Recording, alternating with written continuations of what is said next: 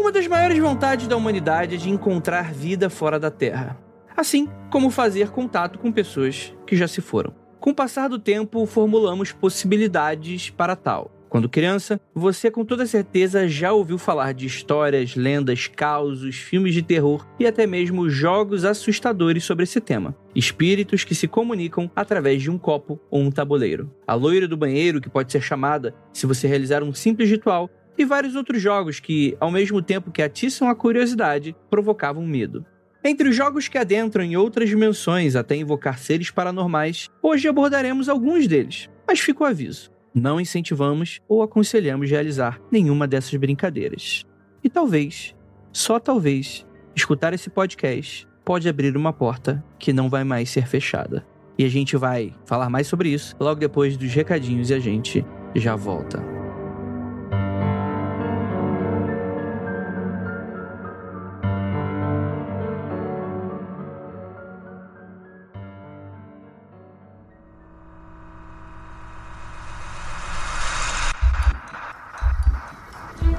Errado com seu áudio. Adentramos agora através dos seus sentidos. Estamos preparando você para o que vai acontecer nos próximos minutos. Além do que conhece por tempo e espaço, o contato com algo além. Não conte para ninguém e nunca olhe para trás, pois este é Mundo Freak Confidencial.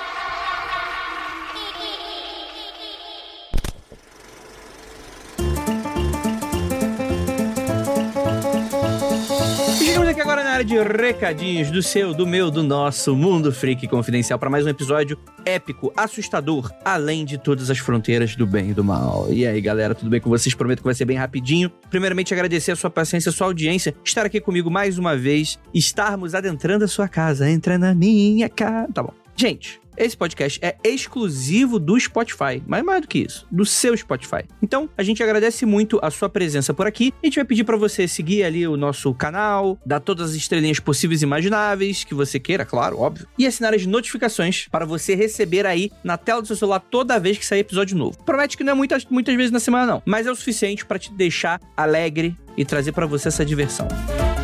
E além do Mundo Freak Confidencial, o Mundo Freak, né, a Paratopia, né, nossa produtora, tem uma miríade de outros podcasts. Então a gente tem o Aconteceu Comigo, a gente teve aí o Criminologia, a gente teve aí o Criptologia, a gente tem um monte de coisas, os especiais de outubro que vocês já sabem. Se vocês conhecem a gente já há pelo menos um ano, vocês já sabem que esse feedzinho aqui, olha, é movimentado. E Pra gente conseguir entregar esse tipo de conteúdo, a gente precisa de um apoio, né? Esses outros projetos, eles são independentes. A gente faz porque a gente ama. Porque eu acho que a gente não, não faz sentido a gente ficar só no mundo free confidencial. A gente quer experimentar coisas novas. E a gente entende que vocês gostam disso, porque toda vez que a gente lança, vocês ficam empolgados, vocês ficam pedindo mais e por aí vai. Então, se você tiver como e quiser, você vai lá no apoia.se barra confidencial, que com um mínimo de 5 reais, vocês, galera, vocês ajudam a gente pra caramba. Sem brincadeira, não é nem um cafezinho. Uma vez no mês, como se fosse uma assinaturazinha de uma revista, vocês ajudam a gente pra caramba. Aí, ó, em outro podcast, eu tinha feito um desafio para vocês e esse desafio ainda tá no ar. Se a gente chegar a 700 apoiadores, a gente tá com 600 e uns quebrados aqui. Se a gente chegar a 700 apoiadores, eu confirmo a segunda temporada do Criminologia para vocês. Então, ó, se vocês gostam do Criminologia, vocês querem ele voltando o mais cedo possível e vocês querem aí saber da segurança que ele vai voltar, cara, ajuda a gente, porque afinal de contas, esse dinheiro a gente usa justamente para financiar esses projetos. E muitas vezes a gente paga do nosso próprio bolso, né? A gente já falou isso algumas vezes. A gente tá estudando formas de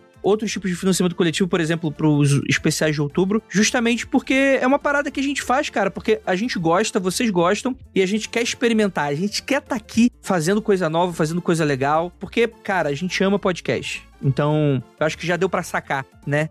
Porque afinal de contas a gente ficou. A gente não ficou 10 anos trabalhando no podcast esperando a mídia podcast dar certo, o ano do podcast chegar. A gente optou por podcast e não por YouTube, ou por Twitch, ou por qualquer outra coisa, porque, cara, a gente ama fazer essa parada. Então, caso você goste de ouvir isso, né? Você reconhece esse esforço, reconhece esse valor, né? E tiver como ajudar e quiser também ajudar, a gente agradece muito, tá bom? Lembrando apoia.se barra confidencial E agora, para vocês que querem camisetas com temática do mundo freak, no geral, né? Sobre tudo isso que é ser um ouvinte dos podcasts do Mundo Freak, você tem agora a oportunidade. Todas as nossas camisetas do passado voltaram com tudo. Camiseta do Mundo Freak, camiseta do Magicando, um bando de camiseta. Você vai lá na Jaca Freak Store. Jaca, jaca com C, né? Freak é com K, store.com. É .com, não é .com.br. Você vai ter ali estampas, canecas, que é tudo, ó, coisa exemplar aí, material de altíssima qualidade pelo Rafael Jacaúna, que ele tá abrindo esse empreendimento e ó, coisas muito maneiras, não apenas limitado a coisas do mundo freak, coisas para vocês que gostam de, de, temas de terror, né, essas coisas mais sinistras. Tem muito tipo de coisa bacana aqui para vocês. Eu vou deixar o link no post desse episódio, lembrando jacafreakstore.com você vai dar uma olhada e, cara, tem de tudo, beleza? Todos os tamanhos, tem tudo, tem tudo, tem tudo. Tem até aqui, ó, tem o GG, XGG, G1, G2, G3 e G4. Já é praticamente já uma reunião da ONU, né? O G7 aqui daqui a pouco. tem, galera, tem pra todos eh, os tamanhos aqui. Então, é isso aí. E agora, o último recadinho da noite, vamos para os anuncinhos de quarentena. Anuncinhos de quarentena. Somos uma dupla composta por um artista e um jornalista em formação e estamos montando nosso primeiro negócio para superar o impacto da pandemia e poder profissionalizar através de cursos e treinamentos. Montamos uma empresa de design chamada Velart Design. Eu não sei se eu tô pronunciando certo, mas também vocês, se inspiraram aqui nesse nome aqui, né? Produzimos artes, ilustrações e peças publicitárias para negócios que estão começando ou querem renovar a sua imagem por um preço acessível. E galera, o Vini e o Lau, eles dão aqui uma oportunidade muito maneira. para você que tem um pequeno negócio, principalmente para você que já anunciou, quer anunciar aqui no Anúncios de Quarentena, que é para esse público que foi afetado pela pandemia. A gente não tá lidando aqui com grandes empresas, né? Grandes marcas, né? Nesse sentido. É apenas um espaço que a gente tá cedendo para pessoas que estão precisando. O Vini o Lau, os trabalhos e as artes deles são maravilhosos, super profissionais. Então, se você tem um pequeno negócio, cara, e quiser dar aquela reformada, você não quer mais aquele teu logo, logotipo, né? Lembrando que não existe logomarca, logotipo feito no Word. Você, cara, entre em contato aqui com o Vini Colau, você vai jogar fora esse logotipo feito no Word e eles vão preparar uma identidade visual super bacana para vocês, ilustrações, logotipos, o que vocês estiverem precisando, tá bom? Então eu vou deixar aqui o Instagram do Vilart, né, que é a empresinha deles, né? E tem também aqui o Vani Art, né, que deve ser cada um um perfil dos dois. Vocês entrem em contato com os meninos e eu tenho certeza que vocês vão se amarrar aí, beleza? Então é isso. Bora para esse episódio que ele ficou bastante curioso, engraçado, misterioso e, por que não, lotado de histórias macabrólicas aí para vocês. Então, bora lá! Música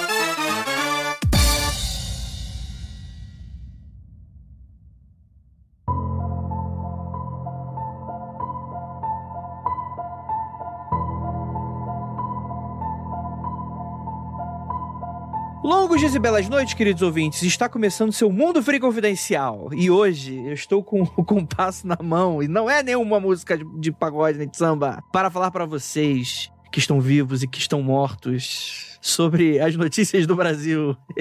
Porque a vida tá fácil, né? Tem que, tem que dar notícia do Brasil pra pessoa ficar triste, dar equilibrada aí na vida de vocês. Eu sou André Fernandes e para me ajudar, temos aqui um convidado especial no meu coração, Daniel Pires. Long, como é que é? É longos dias e belas noites. Eu vou copiar isso para mim, vou registrar. Você já registrou isso aí? Não, não, não registrei. Então, vou pegar para mim esse jargão que eu acho muito bom. Muito obrigado, querido Andrei Fernandes, pelo convite mais uma vez aqui no Mundo Freak. Eu amo esse podcast. Eu amo esse podcast. Não tem, não tem flow, não tem Vênus, não tem nada que bata o Mundo Freak, aqueles. Mas se me convidarem, eu vou, claro, né? O que importa é que tá no teu coração. Não importa com mais ninguém. Não importa mais ninguém, exatamente. Mas brincadeiras à parte, obrigado pelo convite mais uma vez. Eu amo participar com vocês. Sempre quando a Ananda, um beijo Ananda, que é a produtora de vocês, me convida, eu falo, vamos, vamos gravar. Qualquer horário, tô disposto. Além disso, amo, amo você, o Andrei, amo a Ira, que está ausente. Faz tempo que eu não falo com ela. E todos do Mundo Freak. Muito obrigado. Pode convidar sempre. O Vênus também pode convidar, o Flow também, que eu vou. Falo mal, mas eu vou. agora, agora é o famoso morde a sopra isso aí, né? Não, eu vou, eu vou eu vou. e temos também duas convidadas incríveis aqui que eu vou apresentar para vocês. Primeiramente, já veio aqui no, no podcast, fez sucesso. Mas onde, onde que essa mulher não faz sucesso? Queridíssima Paula Feb. E aí, minha querida, tudo bem com você? Olá! Eu fico tão feliz também quando vocês me chamam. Gente, oi. Tô muito feliz e a gente tá aqui para acabar juntos com as cabeças dos ouvintes. Eita! aí sim, hein? E temos aqui também. Também, Paula é escritora, também nossa escritora aqui com a gente, Mabê, lá do Modus Operandi. E aí, minha gata, tudo certo? E aí, galera, obrigada pelo convite. Tô aqui nervosa, tô aqui passando mal, mas vamos aí, né? Nervosa, mas vamos. Se tiver sentindo algumas coisas esquisitas, uns arrepios no pé do ouvido, aí toma cuidado. Pelo menos estamos sozinhos ainda, Mabê. No final desse podcast a gente não sabe, Ah. mas... Ué, mas como assim sozinho, enquanto. Paula? Eu tô, eu tô vendo o vídeo de vocês aqui. Quem é essa menininha do teu lado? Eu pensei que era sua filhinha. Aí, não. já começou, tá vendo? Tão bonitinha, loirinha de cabelo comprido, só não tô vendo o rosto dela, tem cabelo na frente. né? Não tô vendo o rosto dela porque tem uma tesoura na mão dela, uma- não tá impedindo de ver. Ela tá querendo ajudar, pô. Chegou alguma embalagem aí da, da, da- com um pacote do correio. Ela tá ajudando, pô. Inclusive, é, atrás da, da Paula, pra quem não tá vendo, mas atrás da Paula tem um super armário poltergeist. Não lembra, Andrei, Andrei Mabê? Cara, Não lembra? eu ia falar isso. Você não tá ajudando, Paula. Cara, é incrível. Algum momento ele abre aqui. Tem o jogo do guarda-roupa, a gente vamos. tem- A gente tem que olhar. É, então, tem, tem. Tem, tem, então. o jogo do guarda-roupa, que é, um, é sinistríssimo. Um dia eu entrei e fiquei Imagina preso dentro isso. do meu. À noite, gente. Sério, você ficou preso. Fiquei preso. Fiquei preso de verdade. É, isso aí, isso aí, gente. Porque hoje a gente vai falar sobre um assunto que, cara, é muito divertido. Eu me amarro, porque eu tenho medo, eu não faço. Eu vejo, eu vejo o Daniel ali domando os adolescentes TikTok. Com, com esses jogos incríveis aqui, eu falei, cara, tem que chamar o Daniel, mais essa galera maravilhosa. Porque, afinal de contas, aqui no- acho que aqui no Brasil, todo mundo tem um pouco de, de entendimento do que, que são os jogos sobrenaturais. Que é o, é o fato de você brincar com o oculto, né? Eu tava, inclusive, fa- contar uma pequena história aqui, que depois eu reproduzo aqui em outro episódio mais completa, de que eh, eu e a Ira, a gente tem uma sobrinha lá em registro e tal, que é novinha, né? Acabou de nascer e tal. E aí, ela ganhou uma boneca que ela não gosta. Aí a mãe, a irmã da Ira, apelidou a boneca de Annabelle. E aí, ah, Anabelle, pegar a Anabelle. Aí aí, o que que acontece? Aí, aí essas brincadeiras já potencializam já no meio da criança. Porque você fica provocando, pegar a Anabelle, pegar a Anabelle. É que sai correndo, ai, gritando, né? Igual que lhe é cara a criança, né? Saindo gritando. E aí, a irmã da Eira brincou com, uma- com as tias. As tias estavam, escutaram a irmã da Eira falando isso. E foi um que procó. Não se brinca com oculto, nunca ouviu falar disso? claro que brinca. E tem essa mística, né? Dessa coisa de você tratar com respeito. O que é óbvio, né? Eu, eu, acho bacana, né? Você tem que tratar com respeito sempre os assuntos que muitas vezes as pessoas não conhecem, mas que tem um pouco dessa mística, né? De que quando você brinca com o oculto, né? Ele responde muitas vezes não é positivo, né? Vocês lembram da primeira vez? Provavelmente no, co- no colégio vocês já devem ter tido algum contato com, algum, alguma brincadeira sobrenatural. O que, que você acha, Mabê? No colégio eu fiz brincadeira do copo, eu fiz brincadeira do compasso, eu fiz todas essas coisas aqui que a gente vai falar hoje. Eu brinquei no meu colégio. Gente, sou, de- sou mineira, né? Então, assim, é o estado que criou o alienígena, né? Minas Gerais criou. que não existia os aliens até nascer em Minas Gerais. Então a gente já criou os alienígenas. O mineiro é um povo muito rico de criatividade sobrenatural. Então, foi uma coisa que, tipo assim, sempre permeou a minha infância de alguma forma. E eu tô com o que você falou aí. Tipo assim, é melhor respeitar, porque, gente, se aparecer alguma coisa aí. Pode dar merda, sabe? É melhor você respeitar desde o início do que você já começar tretando, né? Tem gente que dá pra você tretar e tem gente que não dá pra você tretar. Eu acho que os espíritos, a gente tem que tomar um certo cuidado. Isso aí, isso aí, isso aí. E você, Paula? Ai, gente, a primeira vez, claro, foi no colégio também, brincadeira do copo, né? Aquela coisa toda. E aí dá certo e você fala, ah, foi você. Você começa a acusar o amiguinho, né? Não, você mexeu, foi você, foi você. Só que assim, teve, teve a última que, na verdade, eu vou ter que falar porque o Daniel tá aqui. Foi uma live que eu assisti dele com a Dani. E eles começaram a, a fazer a live e ele falou: olha, pode cair quadro, pode acontecer isso, pode acontecer aquilo. E eu não levei a sério. Falei, ah, imagina! E, e, gente, eles fizeram a live e falaram: olha, vocês não podem sair até o final da brincadeira. E aí é ótimo, Nossa, né? Porque engaja o povo. Óbvio, eles ficam presos na minha live, Paula. Eu vou começar a falar isso também nos episódios do podcast. E era noite, gente, e eles fazendo aquela live e caiu um quadro na minha sala. Eu dormi de luz acesa. Mentira que tá dando eu juro certo, pra você, eu pacto. juro pra você. Eu juro. E aí, assim, tiveram essas brincadeiras de colégio, ok? Mas a melhor foi essa.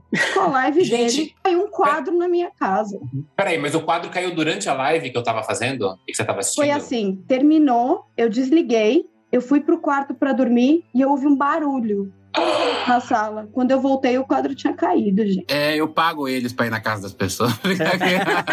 Tá pagando bem, continue porque dá certo. Gente, incrível. Eu não sabia disso. Incrível. Aí você também, né, Dani? Tipo assim, é para quem não conhece mais a fundo assim o Daniel, o Daniel ele tem um trabalho de muito tempo na internet, fazendo conteúdo pra internet de maneira ampla, né, assim. Há anos você trabalha muito com lives, né? Conheci você com lives de YouTube, Uhum. foi pra Instagram, hoje TikTok, né? Provavelmente você deve fazer ainda em outras plataformas. E você tem muito dessa pegada do entretenimento voltado pros jogos assustadores. Você evoca um pouco dessa mística. Que assim, o público do podcast é um público um pouco mais velho. Que, assim, não significa que não tem cagaço, pelo contrário. Inclusive, aqui somos quatro pessoas com bastante cagaço. Mas é um público meio que. ah, é meio. Não é do interesse de reunir os amigos. É, eu falo que depois dos 30 você não acredita muita coisa mais, não. Você quer pagar as contas e, e transar. É isso. Olha, Brasil 2022, acho que pagar as contas, acho que é mais a prioridade do pessoal. né? Pois é. Mas, cara, isso vem de onde? Vem desde que você era moleque? Cara, eu sempre fui uma criança, eu acho que eu já falei isso em outros, outros episódios aqui do Mundo Freak, não lembro, mas eu sempre conto essa história. Eu sempre fui uma criança que gostei de caixão, de velório, de cemitério. Eita. A minha avó, ela era aquelas olheiras de, de velório. Olheira que eu falo assim, ela tava, foi na feira, tá indo embora pra casa. Ah, vou dar uma passadinha ali pra ver se tem um velório acontecendo. e eu sempre tava junto, e muitas vezes eu tava junto com ela. E eu falava, vamos lá ver o velório. Ela entrava, tomava café, ela conhecia a maioria das, lá no interior de São Paulo, a Varé, onde ela mora, né? Hoje ela não faz mais isso, mas ela fazia muito. E eu sempre, eu sempre gostei desse clima. Eu sempre gostei, eu gosto de caixão. Eu tenho dois caixões aqui em casa, pequenos, mas eu tenho. E eu acho eles. Eu, eu sempre gostei desse clima mórbido. Eu falo que eu sou um trevoso, um, um viado trevoso, né? Porque eu sou do arco-íris, mas eu só uso preto, eu gosto de coisas das trevas. É o arco-íris com as sete cores, só é preto, né? É tudo preto e cinza, entendeu? A, a, a paleta é essa. E eu fiz o meu primeiro jogo sobrenatural com 11 anos aqui na minha na casa dos meus pais, na verdade. Foi um tio meu que falou assim: não precisa fazer nada. Tava eu, meu tio e meu primo em casa. Vamos fazer o jogo do copo. Eu falei, vamos fazer o jogo do copo. E eu me lembro que a gente jogou o jogo do copo, contando de maneira resumida. A gente, a nossa maior dificuldade foi rezar o Pai Nosso de trás pra frente. Que a gente começou pelo Amém, depois não sabia o que, que vinha atrás. E a gente falou, vamos começar, vamos pôr a mão no copo e vamos fazer. E eu lembro que eu vi um senhor idoso na janela, na hora que eu joguei. A gente começou a jogar, não deu certo, o copo não mexeu.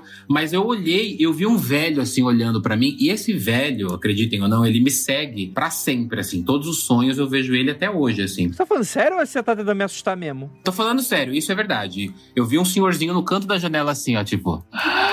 Sabe? E aí... Eu tava muito tranquila, eu tava muito tranquila. Ele tava assim, ó. É um senhorzinho na janela. De repente, na hora que você mostrou a cara. É, é, ele tá. Eu sou expert em fazer cara pra assustar. Os boys vêm aqui em casa, eles correm tudo.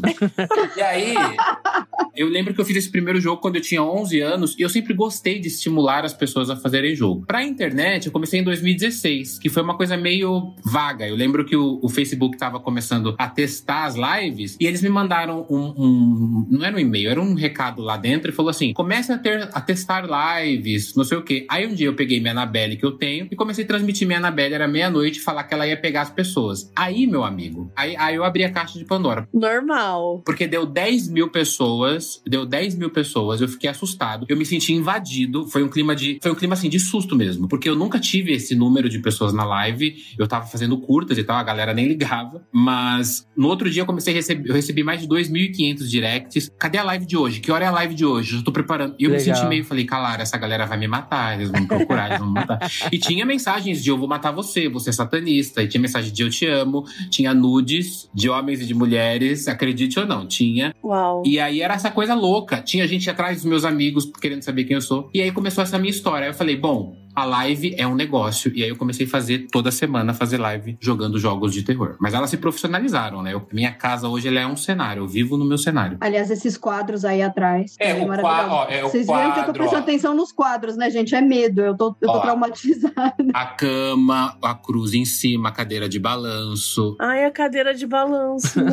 É, tem cavalinho, tem um cavalinho, eu vou pegar, tem um cavalinho que balança aqui, ó, não sei se dá pra ver. Tem a Anabelle aqui no canto. Então minha casa é um cenário cenário. Então eu construí essa casa onde eu tô hoje para fazer lives. Eu vivo dentro de um filme de terror. Yeah.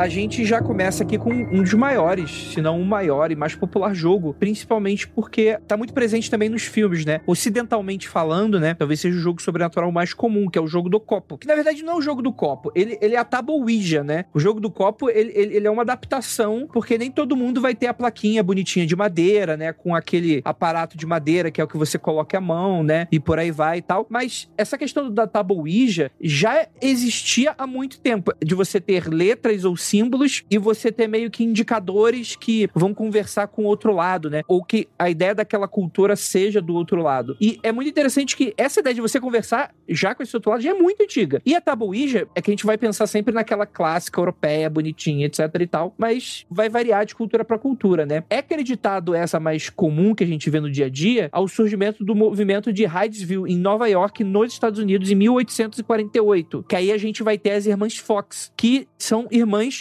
todas cobertas com uma mística, né? Chamadas de bruxa e tal. E elas são muito relacionadas à, à crença espírita, né? Espiritualista, muitas vezes, né? Chamadas. Então, elas acabaram popularizando essa maneira de conversar, né? Porque acaba sendo meio que um instrumento que vai, vai dar voz para as pessoas do outro lado de maneira mais fácil, né? Afinal de contas, nem todo mundo tem os dons, né? Que as pessoas falam que o pessoal tem, né? Mediunidade, né? Sens sensibilidade, por aí vai e tal. Evidência. Já ouviram falar das Irmãs Fox? Já conheciam as histórias? Eu já, já tinha ouvido falar, porque eu fui pesquisar uma vez a, a origem, né, da taba. Que inclusive eu tenho uma taba de queijos da origem. Se adaptou? É, é de vidro, e aí às vezes eu coloco assim, coloco uns queijos em cima, as pessoas, meu Deus, vamos pegar o queijo para conversar. Eu, não, não, não. não vem, não. É só uma tábua, para. Eu sou muito obcecada com lenda urbana, com teoria da conspiração, com as coisas mais, é, mais sinistras, assim. Então eu sempre gostei muito de pesquisar. Então eu já tinha ouvido falar delas, né? Que elas eram bem icônicas, porque elas meio que. Elas eram a tábua, né? tipo assim. Sim. Não é que elas faziam um negócio, elas eram o próprio tabuleiro, assim. Eu achava, eu achei isso muito legal. Então, a ideia, explicando como é que funcionaria a comunicação ou jogo, né? É muito, é muito curioso, né? Porque em teoria, você teve diversas pessoas mais sérias que já trabalharam com a tabuíja de maneira, de fato, ser apenas aquele lance da comunicação, não tratar aquilo como uma diversão, como um passatempo, coisa nesse sentido, né? Até a Lister Crowley, ele já deu algumas opiniões embasadas, falando que era uma maneira válida e interessante de você comunicar com o outro lado, não apenas os mortos, mas também entidades diversas aí de, de todos os planos e tal, né? Mas a ideia é que você precisa jogar com mais de uma pessoa. Na verdade, jogar com uma pessoa eh, talvez seja muito triste, né? É. E aliás, lembrando agora, o filme do Exorcista começa com a Reagan jogando, né? E provavelmente ela jogou sozinha, né? O que é muito doido, né?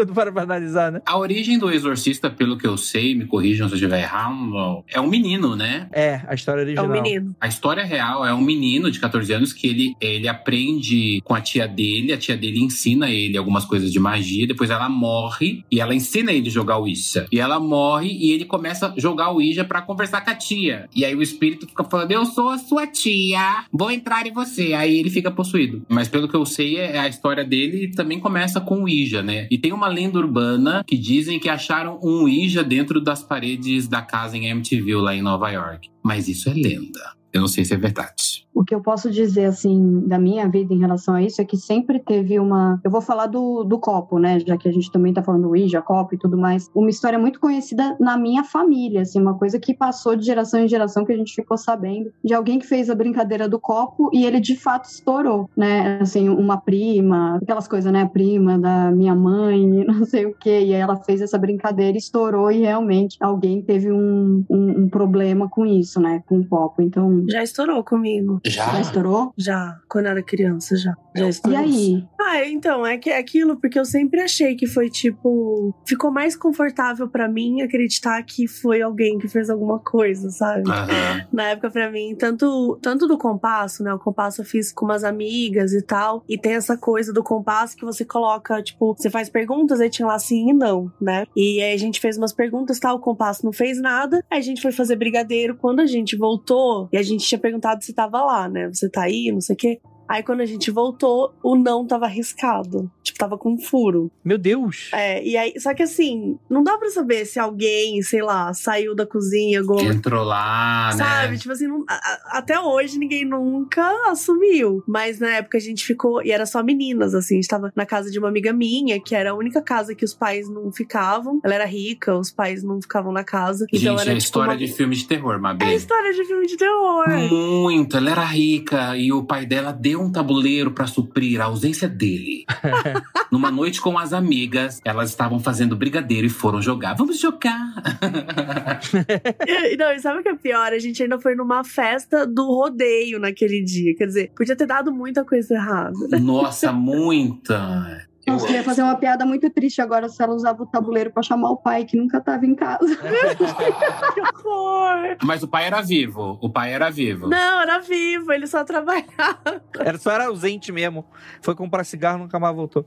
É, tipo, o pai e a mãe trabalhavam muito o dia todo. É que eu não sei porquê. Sei lá, sempre era normal, na minha época, né? Falando dos anos 80, sempre era normal você ter pelo menos um dos pais, um adulto em casa. Uma criança sozinha em casa era meio incomum na minha vida ali, né? Então, a casa dela era sensacional por causa disso, porque nunca tinha adulto.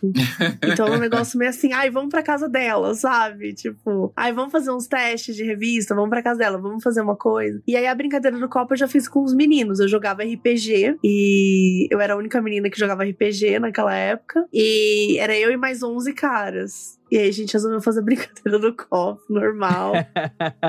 a gente fez duas vezes, nas duas vezes mexeu e em uma das vezes o copo estourou. Ele, ele explodiu, tipo, ele não chegou a explodir, assim, não foi uma coisa cinematográfica. Mas ele, dá, ele deu uma, tipo, uma trincada, entendeu? Ele fez um barulho, deu uma trincada. E aí virou um negócio, tipo assim, eu não queria mais olhar. Porque ali, na hora que trincou, eu falei, pronto, o espírito vazou. Em mim que não vai ser. Eu saí correndo, fui embora. E mim que não vai ser. E aí, tipo, eu saí correndo. Eu falei, não, não, não, não. Tem 11 caras aqui, não vai ser eu que, que ele vai entrar, não. E aí eu saí correndo. Então, sempre gosto de pensar que foi coisa deles, Uhum. sabe? Tipo, mas eu vi, assim, de verdade. Eu vi na minha frente, se mexeu, fizemos perguntas. Mas, cara, era uma galera, os meus amigos, eles eram muito da zoeira. Então, real, não dá pra saber, sabe? Imagina, eu era a única menina, então, assim, fazer alguma coisa pra me deixar assustada, eles faziam muitas coisas pra me assustar. Entendi. Eu sou assim, eu, quando eu sei que eu vejo que alguém tem medo, eu já começo a encarnar o demônio. Fazer vozes, aí a pessoa para, Daniel. é meu trabalho. assim, eu nunca vi nada desse tipo de coisa acontecer, porque eu também nunca brinquei sobre isso, né? Eu venho de família espírita. E aí é aquela parada que, tipo assim. Ô, Andrei, posso contar uma coisa, já te cortando, mas só porque eu lembrei, senão eu esqueço. Você falou assim, eu nunca joguei. Tem uma criança do meu lado. Nunca joguei, não. Gente, meninas, uma vez a gente fez um encontrão aqui, uma surubona de, de criadores. Verdade! A gente verdade, trouxe, verdade, veio verdade. Spook Houses, veio o Mundo Freak, veio muita brisa, veio muita gente do terror aqui em casa, tudo, tudo produtores de conteúdo, influenciadores. Aí a gente fazia um rodízio aqui, ó, nessa mesinha pra jogar o Ouija aqui em casa. Coloquei cruz em tudo, luz e tal. Gente, olha, pego no flagra, pego no flagra. Aí o Andrei sentou nesse sofá aqui, ó, falou assim: Eu jogo na segunda vez. Aí a gente jogou, fez a primeira live e ele ali quietinho. Na segunda vez ele falou. Eu tô passando mal, eu acho que eu vou embora. Eu quero... E foi embora. foi embora. Ele não jogou. Ele não jogou o Ouija. Ele vazou. Então eu tinha que contar isso. Eu me referi a não ter brincado quando criança. De fato, eu brinquei logo depois. Eu brinquei, né? Fiz esta manifestação duas vezes na minha vida. Uma foi com você, que na verdade, que eu quase foi com você. Quase. né? Passei mal, baixou a pressão. Aí eu falei, Ira, vamos, vamos embora, que eu não tô me sentindo. Tá vendo? Será que já não foi um sinal? Olha aí. Não, ele foi muito rápido, foi muito coisa de filme também. Ele assim, eu não tô bem, eu vou embora. Eu falei, não, Andrei, mas joga. Não, não, não, não, eu quero ir embora. Mas então fica aqui, a gente vai jogar. Não, não, eu quero ir embora. Ira, vambora. Foi embora. Foi bem isso. Isso, e logo depois eu joguei com os Spook Houses, né? Inclusive tem um vídeo, né?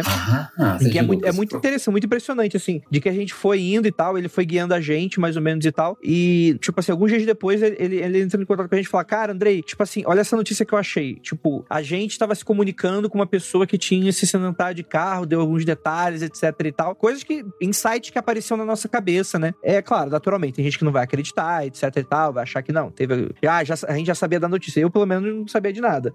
E aí, falando que, tipo, tinha notícia que próximo ali de onde a gente estava, tinha acontecido um acidente dava detalhes muito parecidos com o que a gente tinha dado na parada e tal. Que, que é muito interessante se usar dessa maneira, assim. Ficava quase como um jogo de, de adivinhação, vamos colocar assim, né? Mas de fato eu, eu não tenho nenhum, nenhum tipo de experiência dessa na infância, mas tem sempre aquelas lendas urbanas, né? Tem sempre, tipo assim, a Mabê tá falando aí do, do, do, lance do copo que estourou e tal, mas tem sempre a pessoa que foi possuída, começou a falar grosso, falou mais verdade na cara das pessoas.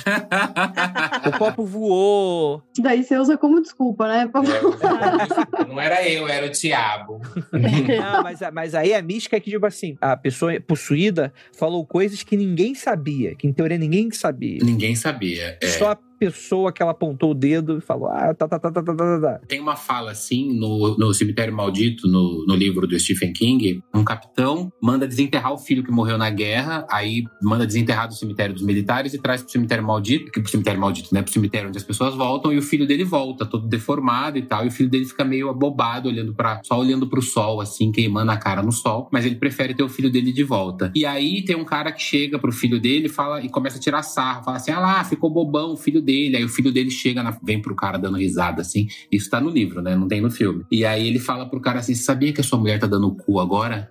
Vai lá que você encontra ela. E aí, tipo, ele só ele sabe coisas assim. Ele, aí ele começa a falar um monte da mulher do cara e vai lá que você encontra ela. Ele vai lá e encontra a mulher, tá mesmo. Ele mata a mulher e depois volta para botar fogo no filho do cara. Isso tá no livro. Gente, mas pra que explanar a mulher? Que desnecessário. Pois é, pois é. Tá no livro, ele fala isso. Tá lá, tá, tá sua mulher dando o cu agora, vai lá. E eu... Pior que eu li e nem lembrava dessa parte. É, e aí ele, ele vai lá e bota fogo na casa, mata o cara depois e tal. Tem um vídeo no YouTube, não sei se tiraram, mas eu já vi, mas acho que deve estar. Do John Lennon lendo uma carta de um fã, que o fã fala para ele assim na carta: Oi, Lennon, amo você, amo Yoko e tal. Eu joguei o Ouija e o tabuleiro Ouija disse que você será assassinado. Tome cuidado. Tem esse vídeo. Tem uma frase que eu acho muito bonita, que é a gente não aposta contra o infinito, né? Então, assim, por mais que a gente não acredite ou que tenha alguma desconfiança, assim, eu acho interessante a gente sempre contestar, né? Pode ser, pode ser. A gente não sabe, não tem como a gente saber. Né? Ai, cara, eu exploro. Olha, eu sempre cresci com não mexa. Para mim é mexa, chama, invoca. Para mim é isso. Cara, eu não vejo sentido no sobrenatural existir se a gente não cutucar. E não é cutucar para ficar, eu duvido você mexer isso. Não, mas é para entrar em contato mesmo, é para E na verdade, o meu projeto ele nasceu para isso, é para cutucar, é para mexer. Por que não mexe? Eu vejo um monte de, de gente que mexe com magia falando: "Não mexa, não mexa". Fala por que você mexe então? Eu vejo um monte, um monte de gente que mexe com magia, não, porque eu estudei. Foda-se. Todo mundo tem que começar. Até em relação à morte, né? A gente não, não poder falar disso, assim, na minha família era uma questão, você não falar sobre a morte, assim, e, e na verdade toda a minha carreira literária eu acabei focando exatamente na morte, exatamente nisso, porque porque eu acho que o, o, mais bonito, o mais interessante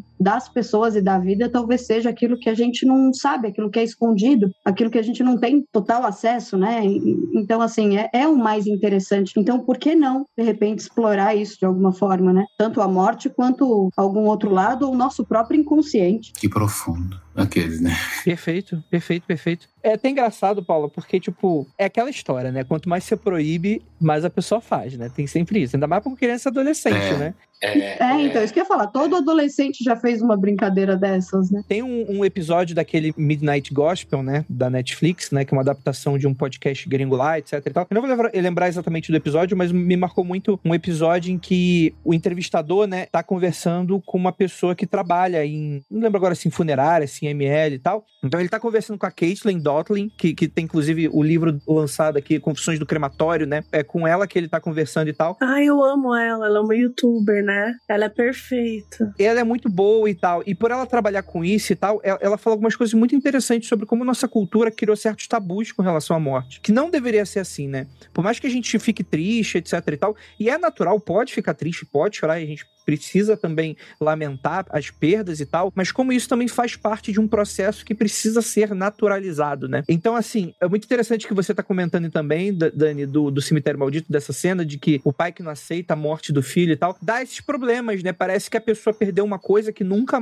Parece que a pessoa perdeu uma parte dela. Eu acho que é, é saudável você sentir algo durante um tempo, mas você ficar nutrindo essa perda é um negócio muito ruim, né? E eu acho que também é muito ruim quando as pessoas usam esses jogos justamente por desespero, às vezes, É. para encontrar esses pedaços que elas acham que perderam, né? Aí é perigoso. Eu acho muito perigoso isso, né? Falar com. Falar assim, não, vou falar com seu pai, vou falar com a, sei lá, com a tua mãe, com o teu irmão. Eu acho muito perigoso. Mas quem bota pica na mesa e consegue e, e fala, não, eu falo, beleza. É que eu, Daniel Pires, eu sou muito cético com, com tudo isso, sabe? O terror e os jogos sobrenaturais, para mim, eles são totalmente ficcionais. Eu trabalho com terror, eu ganho dinheiro com terror. Porque se eu ficar me preocupando com o espírito na minha casa que entra, aí eu não faço nada. Eu sempre falo assim: imagina se o James Wan ficasse preocupando com o demônio da Goécia, que é a Vala, que ele não grava. Tem que fazer, tem que ir lá. Então eu. Todos nós aqui, né? Imagina se a É. gente não, não acessar nada do que. Se a gente não Exatamente. falar sobre nada disso, a gente tá ferrado, a gente não trabalha mais.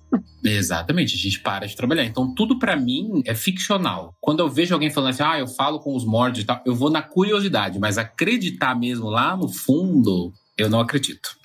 Engraçado você ser cético desse jeito, porque você contou, por exemplo, do, do velhinho lá, né? Aham, e que foi algo que você viu, né? Então, tipo assim, você Sim. experienciou isso, assim. Já aconteceu outras vezes. Já, fora isso do velho, aconteceu outra, mas tudo hoje em dia eu atribuo, depois que eu descobri em mim doenças psiquiátricas que eu tenho que tratar, eu falei, é tudo cabeça. É tudo cabeça, tudo cabeça. Entendi. Gente, a nossa cabeça é uma coisa. Eu brigo com a minha cabeça de vez em quando, eu falo sozinho e tal, tal, tal. E quando eu descobri que eu tenho ansiedade, que eu sou uma pessoa que eu sou muito criativo, mas eu sou uma pessoa que eu acabo comigo mesmo no sentido de faz um monte de coisa, cria um vídeo, cria tal, tal, tal, tal, tal, tal, tal, tal. E meu histórico familiar, a gente não, não é abrindo caixa de Pandora aqui não, mas eu fui descobrir muito na terapia de que tudo é da mente. Até o fato de acordar e falar assim, ah, hoje vai dar certo, e as coisas darem certo. O meu lado sobrenatural é esse lado aí, sabe? De acreditar que vai dar certo e a coisa dar certo. Agora, que os meus fãs não me ouçam, mas assim, espírito, fantasma, não que eu não acredite, eu sou agnóstico, né? Mas pode ser que algo aconteça. Mas até hoje, infelizmente, tudo que eu vi, pra mim, é tudo da cabeça. Ou edição de vídeo. Eu sou psicanalista, né? Então acabo caindo nesse lado também. Também sou agnóstica. Então eu caio nisso, mas eu também fico pensando, tem coisas que aconteceram na minha vida, como o, o digníssimo quadro, que eu não explico, entendeu? Agora teu ouvinte fala, como assim ele passa por experiências e ele não acredita, né? Mas acho que é importante a gente ter também esse tipo de leitura, porque é o tipo de coisa que a gente não sabe. Justamente por não saber, o fato da gente não acreditar não tem problema. É parar de respeitar mesmo. Porque eu tenho certeza que o Daniel não vai entrar na casa das pessoas e, e sai aí xingando porque a pessoa acredita, né? Não, mas jamais, mas jamais. Quando a pessoa acredita, pra mim é um prato cheio. A pessoa precisa, ela, ela achando uma resposta pra ela mesma, ela ficando satisfeita com isso, acho que esse é o ideal pra todo mundo, né? E entender que as pessoas vão, a experiência de vida das pessoas vão acabar chegando em, respostas completamente diferentes e tá tudo bem com relação a isso, né? Eu, por exemplo, não sei se eu chegaria nessa conclusão que o Daniel tá falando, assim, porque eu sou a pessoa que não tenho nenhuma sensibilidade, eu não vejo, eu não escuto, eu não cheiro. Tirando aquelas. Eu não.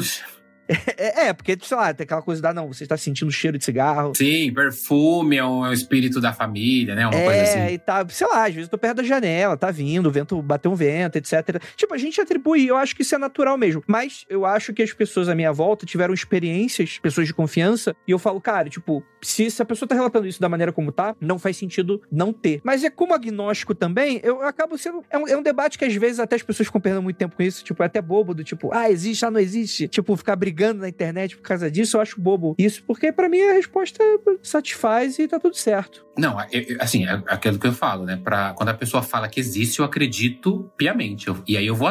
Igual você falou, na hora que a pessoa fala pra mim, ah, eu já vi uma boneca se mexer. Ah, eu já tomo o celular, vamos gravar. O que, que é? o Daniel Pires do dia a dia é um Daniel chato, não faz nada, ouve Britney, pega uns boys de vez em quando e é isso. Agora, o Daniel do projeto é o Daniel que ele não acredita em nada, mas ele acredita em tudo. Porque eu não preciso não acreditar em nada pra fazer, Sim. mas eu preciso acreditar em todo mundo que me fala que existe. Até porque se você acreditar, você meio que você não tava fazendo, né? Pois é, mas tem uma coisa que a mãe de uma amiga minha disse pra mim, ela é bruxa, ela falou assim: "Você continua porque eles não se mostram pra você, porque se eles se mostrarem, você para de fazer". Eita, eita. Uma boa.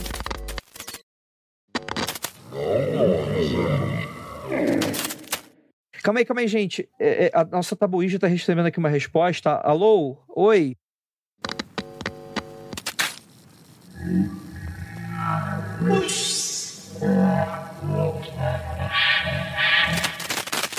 Entrou um espírito. R, A, F, A, Ai, que meu Deus, para. E, L. Alô? Oi. Oi. Fale, fale com a gente. Se manifeste. Alô? Oi, André! Oi, André! Boa tarde, pessoal!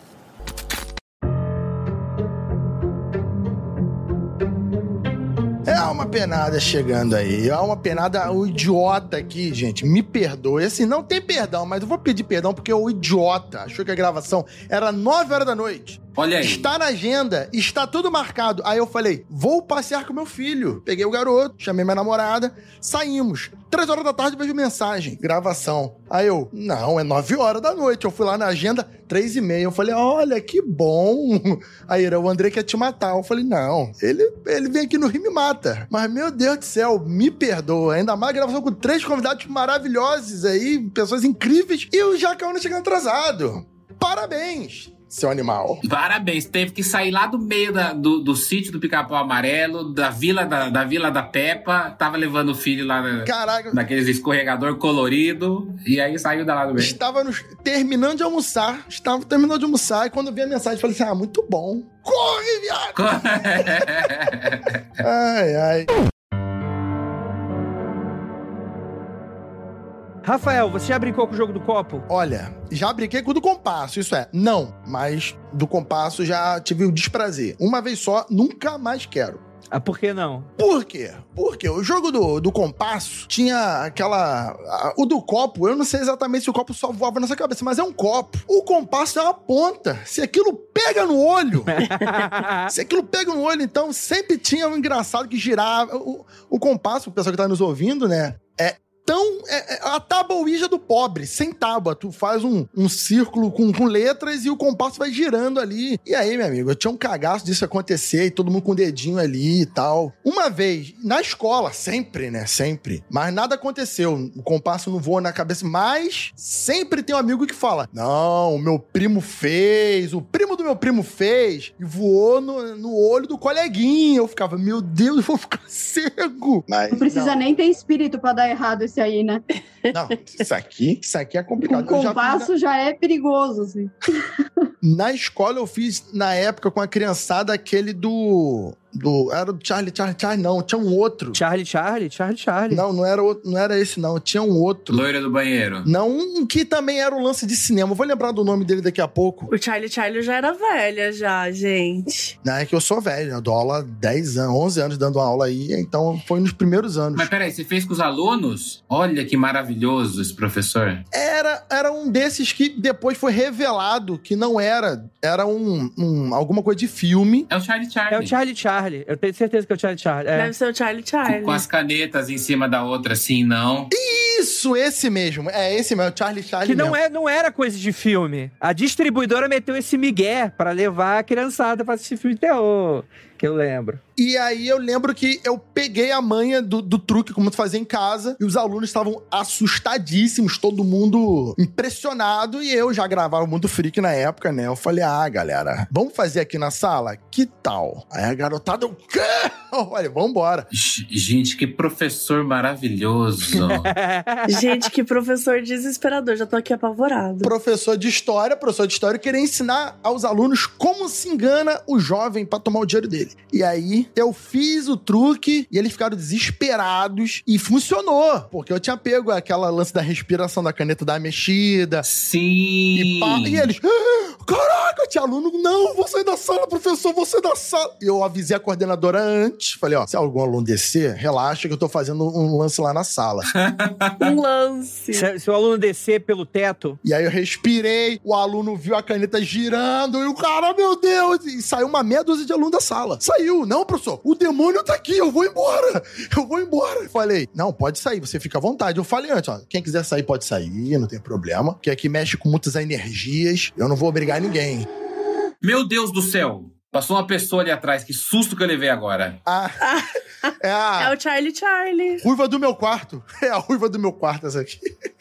Teve, é, teve um surto cole- é, coletivo, uma histeria coletiva de Charlie Charlie numa escola em Manaus. A galera caía no chão, a galera tremia. Foi, foi, bem, foi bem intenso. Eu tava até fazendo esses dias um roteiro pra falar do, do Charlie Charlie, porque foi um surto. Foi um surto. E foi 2014, né? Eu só fico feliz porque 2014 eu já era bem velha. Porque se eu tivesse vivido isso no colégio, provavelmente eu era uma das crianças caídas no chão de Manaus. Eu acho que foi 2015, não foi, Mabê? Eu acho que foi 2000. Foi um ano depois, eu acho. Meu, eu achava que era 2014. Mas é recente, né? Tipo, sete anos só. É uma lenda urbana que nasceu no meio, no meio de nós. No meio de nós. Charlie, Charlie, é, rapaz. Quem diria que eu fiz isso na sala de aula? Que, que realmente, né? Que idiotice é minha. Mas eles aprenderam. Mas eles aprenderam muitas coisas aquele dia. A sair correndo, né? Pois é, né? É, por que, que você foi demitido mesmo, Rafael, do- da escola mesmo? Não, fui demitido ano passado. Pô, desse ano passado. Não foi por causa disso. Não foi por causa disso. É, rapaz. Mas vamos lá, vamos lá. Como é que se joga o jogo do compasso? Se joga com mais de uma pessoa. Quanto maior quantidade de jogadores, melhor. Porque o carro vai ser melhor, diria eu, né? A audiência do, do Mundo Freak é, é velha, porque as pessoas sabem o que é o compasso. Que isso? Acho que os jovens não sabem o que é um compasso hoje em dia, gente. A geração Z não sabe? Gente, não deve saber, Gente, juro. mas não, Não, não, não, tem, tem mais material na escola, será? Tem, tem, tem, tem sim. Tem na escola? Tem material básico. Então, assim, o compasso é o seguinte, alunos. Quando você recebe o convite da maçonaria, vocês vão ver um símbolo muito interessante. Dois símbolos, né? O compasso de ponta cabeça. É, dois símbolos. É, exatamente. Uma brincadeira, br- brincadeiras à parte. Lembrando que o ideal é você não jogar sozinho e não jogar em um cemitério. Não. Essa é a melhor dica. Isso porque a falta de companhia facilita que os espíritos atormentem a pessoa sozinha e cemitérios são frequentados por espíritos. O lugar que eu tô lendo isso aqui foi de uma pesquisa muito ampla, muito interessante, mas que muito, muito arbitrário também, eh, essas, essas regras aqui, né? Tipo, a gente já descobriu que fantasma só pode assombrar uma pessoa. Mais de uma deve dar interferência. Né? No cemitério é tanto que dá ainda mais problema. Então, tipo assim, você faz em casa que é um ou dois só que você vai encontrar, né? Antes de fazer o primeiro contato com o mundo espiritual, é importante que se faça, ao anoitecer, acender incensos e apagar as luzes. Porque o cheiro de, de loja de macumba deixa, deixa tudo mais fácil aí de, de rolar, né? Acender apenas algumas velas e para conversar com algum parente específico que pode ajudar a trazer os pertences do falecido para a sessão. Você se cerca ali dos pertences do falecido. Eu fico imaginando, meus queridos aqui na, no na bancada aí, ouvinte, você morto, morreu. Você morreu. Morreu já há alguns anos, tá lá no outro mundo. E de repente, do nada, do seu rolê do outro mundo, alguém está fazendo uma brincadeira do compasso, ou taboíja. Você é chupinhado pro local do- da brincadeira? Ou de repente toca o seu celular do outro mundo e fala: Ó, estão querendo falar contigo. Você responde. Que deve funcionar esse rolê? Imagina, você tá lá de boa e val! Você, caralho, o que, que eu tô fazendo aqui? Como que deve ser? E pior, e pior, porque. Porque eles usam peças, então é pior do que isso, porque você tá lá de boa, vivendo a sua vida. De repente alguém pega, sei lá, uma, uma calça velha sua, a boneca da Xuxa, sabe? A boneca da Xuxa. Você nem gostava da boneca, você odiava aquela calça. Aí de repente todo mundo vê que você usava cargo nos anos 90, e aí as pessoas pegam o cargo e ficam lá summonando você. Cara, eu ia ficar puta. Que droga. Aí que eu ia perturbar as pessoas. É, eu ouvi uma vez que é fia chega quem tá passando. Bobeou foi. É, acho que foi a Rosa Maria Jacques que disse. Ela falou: Meu querido, muitos espíritos estão passando neste momento. Eu estou vendo todos passando. Só que vocês não veem. Então, se você abre uma comunicação, eles vêm. Eles estão vendo que você tá abrindo uma comunicação. Então eu acho que é quem tá por perto. Ah, não tô fazendo nada mesmo, tava passando por aqui, posso ultrapassar paredes. Eu acho que essa é uma das coisas muito boas de seu espírito. Você pode ver Então não pode ser uma conexão internacional, assim, é sempre ali perto. Então, aí pode, mas aí demanda manda decoy. Por exemplo, você quer conversar no, no tabuleiro Ouija, tem o Zozo, né? Que eles falam, que é o ZOZO, o, o Zozo, que é a entidade do Ouija. Ah, é? Que o Spook falou que é mentira e tudo mais, mas eu super acredito, amo Zozo. E aí falam que Zozo ele baixa só no Ouija. Então você tem que conversar com ele, você tem que estar mais de 40 minutos ali conectado, você tem que oferecer uma gota do seu sangue. Ô, louco. Que? Entendeu? Então tem uma, uma- um oferecimento para que Zoso venha, entendeu? Mas deixa eu perguntar aqui. O Fale com seu anjo da estrela é. Ai, eu tava procurando esse, esse jogo ontem, você acredita? Mesmo? Cara, isso aí é clássico. Eu procurei ontem, eu fui, na, eu fui na, na- no brechó aqui em casa, comprei um cavalinho, inclusive. Mas eu procurei, eu falei, você não tem brincando? Comprou um cavalo. Comprei um cavalinho de madeira pra ele balançar nas minhas lives. Aí eu falei, você não tem o jogando com o anjo? Ele falou, é um jogo de quê? Eu falei, é um jogo de conversar com o anjo. Aí ele falou, ah, isso é antigo. Aí eu, não tem, não tinha. Não achei, mas eu vou achar ainda. Gente, esse jogo é um surto, vamos combinar? É um surto. Ele nem existiu, a gente que criou ele na nossa mente.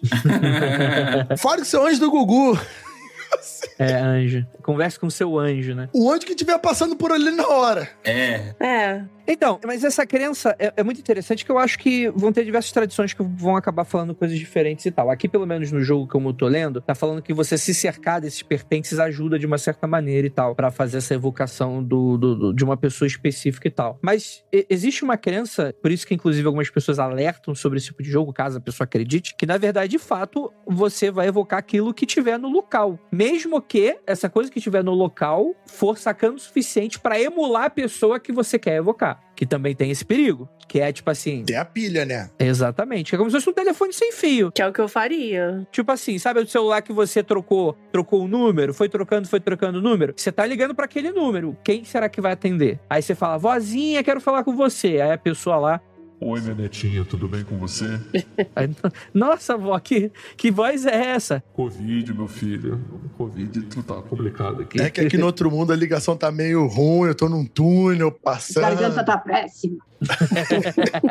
Mas uma coisa unânime de todos os espiritualistas é que a gente nunca consegue conversar com quem a gente quer. Todos que eu ouvi de diferentes trabalhos espirituais, o, o Spook fala isso, a Rosa fala isso, fala assim: você nunca vai conseguir falar com quem você quer. Não, você não escolhe. Eles falam que o telefone toca de lá pra cá. Então, por exemplo, você quer receber um sinal de alguém da sua família que morreu, o sinal vai vir pra você. Não adianta você ficar tentando buscar, ir lá no cemitério, desenterrar a pessoa, chacoalhar e falar, vai falar comigo. Não, é só. Eles, eles escolhem a hora. Isso é interessante, isso é interessante. E tem a própria coisa do demônio mesmo, né? Que eu acho que o, o- muito do, do- da crença cristã, né? Vai atribuir que qualquer tipo de manifestação dessa é o demônio e ponto. Acabou. Não tem espírito, não tem morto. É, acabou. Eu acho mais simples. É, tô até com a camisa aqui, ó. É o demônio. Qualquer coisa é. Põe na conta dele.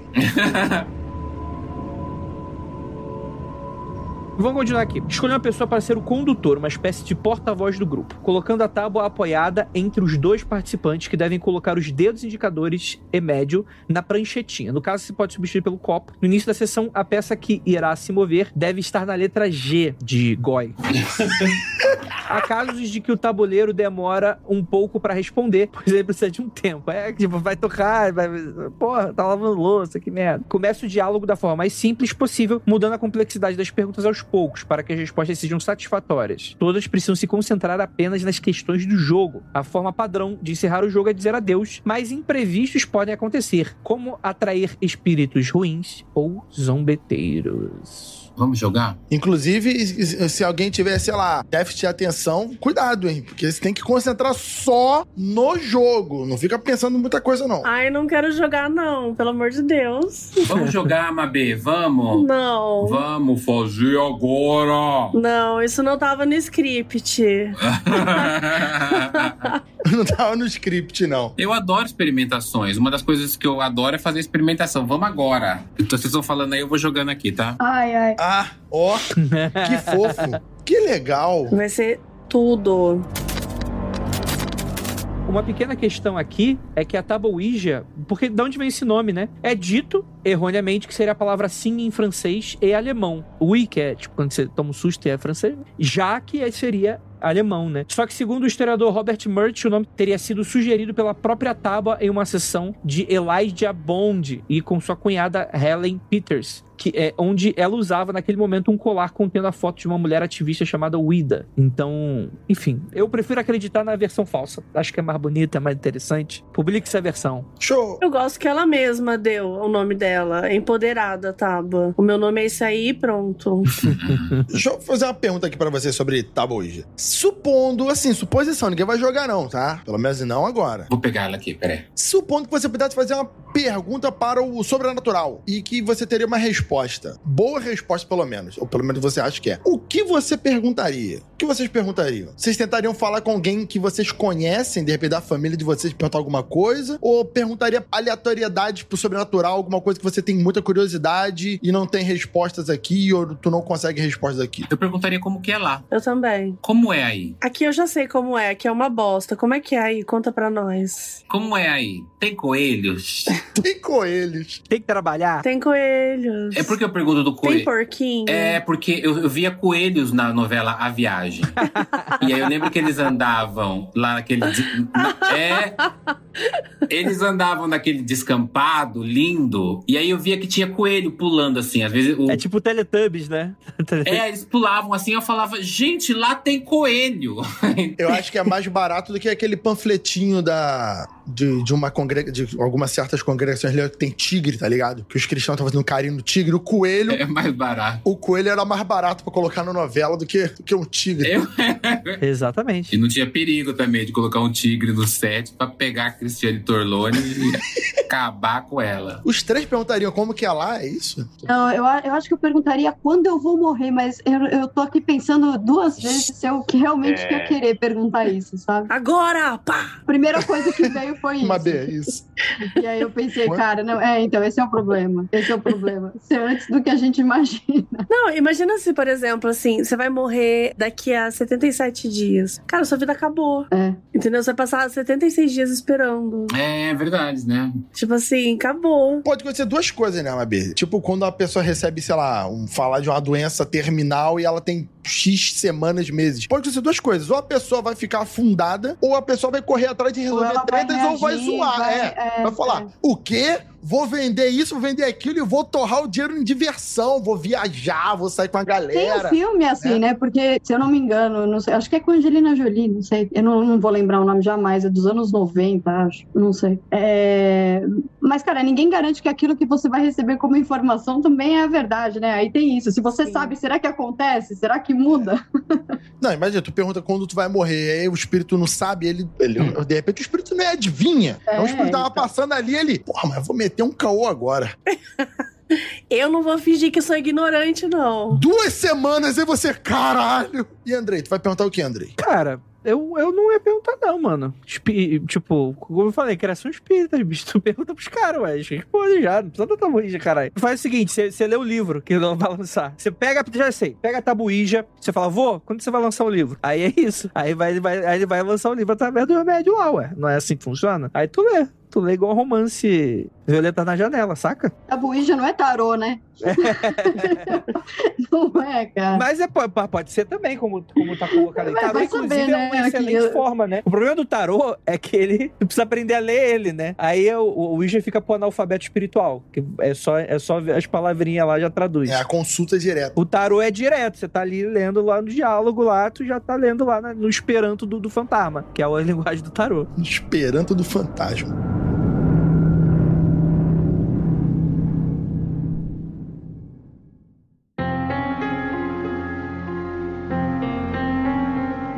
Gente, tem outros joguinhos aqui que a gente pode mencionar que são bastante populares, né? O primeiro é o Jogo dos Três Reis, que possui aparentemente uma origem no século XIX, segundo a carta que foi disponibilizada num fórum chamado No Sleep em 2012 e nos sites de creepypasta, né? Então, pra você que é jovem, gosta de creepypasta, tem um jogo aí que é pra você, que é o seguinte. Primeiro que esse jogo ele é visto de maneira segura de se acessar e você acessaria um lugar chamado Shadow Side. Porque nunca é Bright Side. Tem que ser o Shadow Side, né? Porque o Bright mensais e ninguém quer saber, né? Como você joga?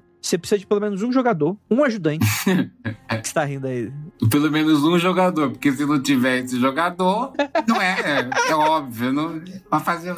É, Quem que vai ok, jogar? É, é um ponto, é um ponto, é um ponto. Mas na verdade são dois, né? Que você precisa de um ajudante, né? Ah, entendi. Ah. Então você precisa de alguém que vai jogar, né? Que é o, é o cara, talvez, das perguntas, o ajudante, né? Um cômodo grande, calmo, quieto e vazio, de preferência sem janelas. Caso haja janelas, você deve cobri-las completamente com cortinas, lençóis, ou for melhor, como um porão. Nossa. Você precisa de uma vela, um isqueiro, afinal de contas você não é dobrador de fogo, nem X-Men, um balde com água, uma caneca, um ventilador elétrico, dois espelhos. Aí já tá ficando complicado demais. Muita coisa, Gente. gente. Muita. Ai, uma O função. espírito, ele é exigente, né, gente? É, nos meus rituais eu simplifico tudo. Eu ia ser assim, eu quero 10 toalhinha branca, eu quero um sushi, É, sushi. ó. eu quero várias coisinhas. É aquele, né? Se eu conversar com o espírito, você precisa de uma torradeira e uma banheira cheia. Mas isso aí tem um, um certo tom de interesse, de interessante, no sentido que, se você vai fazer uma brincadeira e vai parecendo um ritual, uma magia, o, pouco que eu entendo de magia, você precisa ter uma, um- uma disciplina e uma quantidade de coisas ali, né? Se fosse só bater a palma duas vezes e dar dois, duas voltinhas, era simplificar demais, né? Então, se é um ritual pra manifestar certas coisas, eu acho, assim, na minha humilde opinião, que quanto mais complexo, mais próximo de uma magia real possa ser, sabe? Porque se for um negócio muito, muito man-baby, muito nada a ver, assim, Verdade. já é difícil justamente para evitar que qualquer um faça, sabe? Então, de repente, talvez, não recomendamos que faça, tá, ouvinte? Só pra deixar claro. E fica bonito também, né? Visualmente, né? Uma vez a gente fez aqui em casa a invocação de Vala, que às três da manhã. Eita, Lele. Oi? É, a gente fez uma vez aqui, eu, o Nino Denani e a Prace, que é a namorada dele. E a gente fez aqui na, aqui, no, aqui, aqui tem um pentagrama desenhado embaixo do meu tapete. E, e aí a gente desenhou o pentagrama, fizemos. Ele, ele trouxe as velas pretas, trouxe um, um- um- um crânio, mas não de verdade, mas trouxe um crânio. Aham, sei. É o crânio da Shopee, né? Um crânio da E ficou lindo, ficou lindo. Assim, eu falei, gente, Vala que vai amar. É quase uma oferenda, assim, Vala que vai amar. E aí, nossa, o pessoal da, da live pirou. Então, acho que também fica é legal, é gostoso fazer essa coisa, né, com esse monte de coisa. Mas eu não tenho muito, muita paciência. Mas como é que foi? Conta. Não, foi legal. O Nino incorporou Vala, que ele baixou a cabeça e começou, colocou um, né, e aí deu, deu três e pouco, aí ele começou a falar. Ele começou, o que, que vocês querem saber? Aí, a gente aí o pessoal começou a fazer umas perguntas, e aí ele pegou e ele voltou, assim, ele falou assim, nossa, gente, eu tô muito cansado, muito cansado. Aí voltou de novo, aí ele fala logo. Aí ficou nesse jogo de vai e volta do espírito. E aí o pessoal adorou. O pessoal pergunta sobre minha mãe, pergunta sobre não sei o quê, mas eu Aí a gente cai naquela coisa. A galera, ela, eu vendo como. Porque o Nino, ele é um, um- um mago de verdade, né? Não é, ele não é, não sou o Daniel Pires que faz filme de terror. Então, pra mim, é tudo filme, mas pro Nino, ele tava fazendo real. Então, eu tava tentando explorar o máximo dele. Ó, Nino, estão perguntando isso. Estão perguntando quem vai ganhar a eleição. Estão perguntando como é que o Brasil vai ficar. Então a galera começou a perguntar. E depois ele voltou, ele ficou meio bravo. Ele falou assim: um demônio baixa na gente e vocês fazem essas perguntas? Tipo, sabe? Ele- como se fosse um demônio super poderoso, assim. Ei, mas acho que a pergunta é válida, viu? Que o, o cara tá lá com os investimentos lá no, no, no- Tesouro Direto, tá, tá, quer saber que quer colocar tudo no Bitcoin. Pô, gente, pai, por que que vai invocar o demônio? Pra quê? Porque Mas eles coisa que- atravessam paredes, gente. Eles sabem de tudo. Uma, uma coisa que aconteceu comigo na hora que baixou Valak, né? Que ele falou, Valak está aqui. Eu fiquei assim, ó. Façam perguntas. Aí eu falei, meu Deus, o que, que eu pergunto? Me faltou, era como se eu estivesse vendo Britney Spears, eu não sabia o que fazer, entendeu? Eu fiquei. "Ah!" Mas isso aí, Dan, isso aí é uma parada que eu já acho válido. No, em que parada especificamente? Quando você faz uma, um- uma brincadeira dessa, se você estiver na companhia de algum magista, de algum xamã, de alguém que te garanta uma certa segurança, ainda mais se for uma pessoa de, de confiança sua. Eu acho maneiro. Se você quiser experimentar embarcar agora, o problema é quando pessoas que aprenderam um ou dois truques no, na- no YouTube, né, na internet, vão se dar esse lance. Eu, eu, aí aí eu acho um pouco, pelo sim, pelo não, eu acho melhor não. Mas se você tem algum magista de confiança, alguém que fala assim, não, vamos lá, eu faço aqui os procedimentos, tudo certo, segue minha dica que vai dar certo, eu acho Não válido, eu acho legal. coisa. Eu não, O eu não podia ritual sair. traz uma verdade, né? É, eu não podia sair do, do, do círculo ali. Eu fiquei presinho ali dentro, pertinho de vala. Que, ai, meu Deus, que emoção. Tô, tô, imagina, eu vou, vou fazer um negócio desse, eu, Andrei, Não, não, não vai, comigo o não. Andrei que, que grava com o pessoal, a gente vai morrer. O, o demônio vai matar a gente. Mas chega lá o Kelly, a dona Ponzuzu, fala assim: não, vamos. é, Porra, se a Ponzu falar assim, Rafael, vou fazer o ritual, vou falar assim, agora. Tu tá com medo? Com você junto, não. Zero medo, vambora. Entendeu? Não tem problema nenhum. Agora, faz aí sozinho, você e teus dois amigos aí que aprenderam na internet. Eu acho melhor não. Acho melhor não. Deixa pra lá.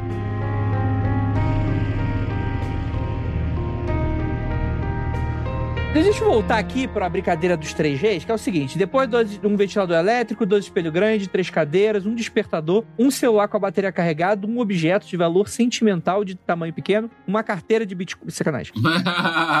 Aviso: você e seu ajudante devem ser ambos mentalmente, emocionalmente e espiritualmente estáveis. Eu duvido que alguém faça isso, tem alguma dessas requisitos. Porra! Brasileiro já não pode fazer. Aí acabou. Isso não acha.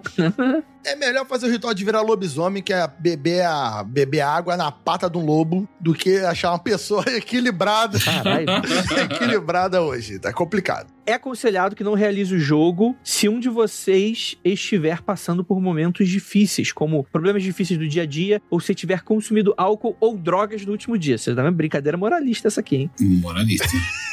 Não, não pode se drogar. Não pode, não pode. Isso já lixa boa parte da população mundial pra fazer. Já acabou. Não, já acabou, já acabou. Todas as regras. Não, não pode analgésico, gente. Analgésico, ninguém nunca fez. Tem que ser um monge profundamente espiritualizado. Imagina. Mas eu quero saber, pra invocar três reis, essa eu não conheço. Eu também não conheço essa, tô bem curioso. Então, eu, se vocês tem- esperarem eu terminar de ler, eu vou falar o que acontece. Desculpa, desculpa, André. Pode falar.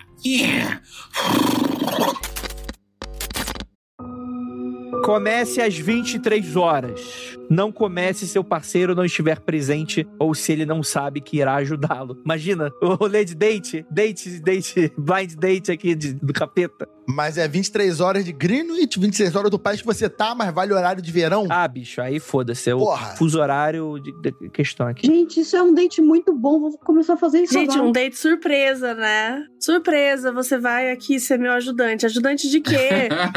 Já vai fazer uma pizza? Não, vem cá. Negocinho diferente. Agora é interessante. Coloque uma das cadeiras viradas para o norte e no centro do cômodo escolhido. Ela será o seu trono. Coloque as cadeiras restantes ao lado do seu trono, uma de cada lado. De frente para ele, a um braço de distância. Então, serão a cadeira da sua rainha e do seu bobo. Coloque um dos espelhos na cadeira da rainha e outro na cadeira do bobo. Os espelhos devem ficar perpendiculares aos assentos das cadeiras, de modo que fiquem de frente tanto para o seu trono quanto para o outro espelho. Se colocados do modo certo, você será capaz de ver o seu próprio reflexo nos dois espelhos através de sua visão periférica. É aconselhado que você não vire sua cabeça ou movimente seus olhos para ver os reflexos. Ih, rapaz. Coloque o balde de água e a caneca na frente do seu trono, mas longe de seu alcance. Posicione o ventilador atrás do seu trono e o ajuste para a velocidade média ou baixa. É muito específico, né? Tipo, não, não. Alta não funciona mais, né? Acabou. Tem que ter 12 hélices no negócio. Saia do cômodo, deixando a porta aberta, vá para o seu quarto, procure o psicólogo. Sacanagem. Deixe a vela, o isqueiro, o alarme e o celular perto da sua cama. Certifique Nossa, eu tô cansada. Eu tô cansado. Já, já. Vai logo, cadê o espírito? Certifique-se que o celular está carregado e coloque seu. Imagina. Gente, Caralho, bicho. eu- eu- Tem tudo pra dar errado. Cara, você vê espírito porque você começa a delirar, né? Você não come há dias. Demora 45 dias, você tá aqui caído no chão. Essa magia aí também é, é exclusiva pra depois que inventaram o celular. Como é que é? Não tem a fórmula? Não, é, é- é novo. É 2012. 2012. no- novos É métodos. nova. É novo. Entendi, entendi. Mas vocês estão brincando aí, mas Enochiano é assim, mano. Você fica rezando até tudo ficar biruta da cabeça. Tipo, fica dia rezando, é, conversa com o anjo, conversa com todo mundo. Pessoal que vai ficar em retiro pra fazer ritual. Demora 12 horas, 25 horas, 27 horas. Demora. Então, essa aí tá, tá difícil, mas tá tranquilo. Vamos lá. Acorde às 3 horas, 3h30 da manhã, que é o horário propício, né? Desliga o despertador e não acenda nenhuma luz. Sempre mantendo com você e seu objeto sentimental. Pegue seu celular, acenda a vela e agora você tem apenas 3 minutos para chegar ao cômodo escuro e sentar em seu trono. Ele vai dar cabeçada na casa inteira, de madrugada. Atenção! Não prossiga caso aconteça as seguintes situações. Se seu celular não tiver carregado, se seu alarme não disparar exatamente às 3h30, se a porta do cômodo escuro estiver fechada, se o ventilador estiver desligado, você não estiver sentado do seu trono até as 3h33 da manhã. Caso alguns desses incidentes aconteça, você e seu acompanhante e qualquer outra pessoa, animal da casa, devem sair, apenas retornando depois das 6 da manhã. Caso contrário, sente-se em seu trono e nunca olhe para os espelhos, nem para a vela. Muito menos deixe-a apagar. Para isso, use seu copo para protegê-la do ventilador. É, a, a, pessoa sabe que se você colocar a vela dentro do copo, a vela apaga, né? Ele sabe disso, né? É, é, é. É, fiquei curioso com isso aí também. Como assim? Vai. é, a pessoa tá achando que isso é um candeeiro? Como é que é o lance? É, a pessoa não sabe física básica e, né? E inventa ritual. Vamos lá. Mas afinal de contas, para que tudo isso? Nesse momento você não estará mais sozinho e pode fazer algumas perguntas. Esta definitivamente é a oportunidade. No entanto, você pode obtê-las ou não. Caso sim, a resposta virá da direção de alguns dos espelhos, mas não se vire para olhá-los. Não se esqueça que um dos espelhos é a rainha e o outro é o bobo. Mas pode não ser tão óbvio qual qual. Na realidade, seu trabalho é descobrir. O bobo responderá com mentiras e a rainha com verdades. Perceba que, para o que quer que esteja nos espelhos, você também se verá como a rainha ou o bobo. Independente de receber ou não respostas, permaneça em seu trono até as 4h34 da manhã. Neste horário, seu ajudante deve chamar pelo seu nome para terminar o jogo. Se isso falhar, ou seja, se você não conseguir ouvir seu nome ou algo assim, ele deve ligar para seu celular. Se isso também falhar, ele deve entrar no cômodo e, sem tocar em você, usar o balde d'água e a caneca. Mano, vai botar fogo em tudo nesse negócio. Caso seu corpo não consiga manter a vela acesa, o jogo termina. Se você sentir que está perdido ou desorientado, seu objetivo de poder pode ajudá-lo a encerrar o jogo com segurança. Para isso, sempre mantenha calma e saia imediatamente da sua casa, junto com todos que estão ali, amigos, bichos de estimação e familiares. Somente tente esse jogo se você confiar 100% em seu parceiro. Aqui tá 10%, mas eu imagino que seja 100%. Eu não duvido que seja 10%. Eu não duvido, é tudo muito específico. Tem que ser 10%. É também altamente recomendável que você faça um ritual de purificação no cômodo assim que possível. Então é isso, gente. Fica, fica a opção viável aí para vocês. É assim, uma coisa básica que é meio óbvia para mim é o seguinte: eu aconselharia não fazer isso em sua casa. Por quê? Por quê? Ainda mais se você morar com sua família, tá ligado? Eu primeiro aconselho não fazer. Se fizer, e você é um jovem que mora com pai, mãe, vó, tem cinco cachorros, quatro gatos, Imagina que dá merda você ter que sair 3 horas, 3 e 50 da manhã e acordar todo mundo da casa, pegar os bichos debaixo do braço, tirar todo mundo de maluco, sabe que todo vai morrer, né? Vai acordar a avó, a avó tá levitando, né? Deitada. O que, que você fez, moleque? Filho da puta, desgraçado! É, é, mais fácil morrer, vai. É mais fácil ficar na casa e morrer. É mais fácil, gente. Mas esse me deu uma ideia de ritual, viu, Andrei? Ai, meu Deus. Eu faço um ritual chamado Ritual dos Três Espelhos, que eu coloco três espelhos um de frente para o outro, um eu seguro e eu vou é, vendo os reflexos. É bem simples, os reflexos que vão aparecendo atrás de mim e tal, tal, tal, no jogo. O pessoal adora. E tem o ritual do espelho também, que você bota a mão, abre um portal e vai conversando com os espíritos através do espelho. Mas isso me deu uma ideia. Eu podia, eu podia fazer esse daí dos três reis, colocar eles na cadeira, fazer pergunta aos espelhos. Imagina, live 3 e 33 da Não, manhã. mas não vai ser esse horário, não. Eu faço em outra. Eu, eu, eu, eu mudo as regras, não tem essa, não. Eu prefiro ser mais fácil. É muito mais fácil, muito mais fácil, sabe? E o demônio vai morder a bunda dele. Não, nossa, então tá ótimo pra gente também. Tem uns que eu transformo. O Homem da Meia-Noite, por exemplo, eu já transformei pras oito da noite. Porque o pessoal falou, mas tem que fazer meia-noite. Mas como eu tinha que sair meia-noite com o boy, eu falei, olha, oito horas dá pra fazer. porque o que importa é o que você pensa. Então eu vou pensar que é meia-noite. Aí todo mundo, beleza, então vambora. Não, sério, eu amo que você antecipou por causa do boy. Por causa do boy. Eu não tenho paciência pra ficar com adolescente meia-noite. Gente, isso é perfeito. Teve um dia que o TikTok falou: vamos fazer um meia-noite, porque é um horário bom. Eu falei, gente, meia-noite eu quero estar tá dormindo. Meia-noite tá tudo arrumado aqui em casa. Meu gato dorme cedo, então vamos embora rapidinho, fazer mais cedo. Fazer 10 horas para acabar às 11. Não tenho paciência, gente. Vamos fazer mais rápido. Dan, em algum lugar já é meia-noite. É só você pensar que tá nesse, nesse fuso horário. Eu falo, a magia tá em você. Imagina que é meia-noite. Imagina que é meia-noite. A galera imagina, entendeu? Eu não tenho dinheiro para ficar comprando um ventilador que tem três velocidades. Só ligo e desligo.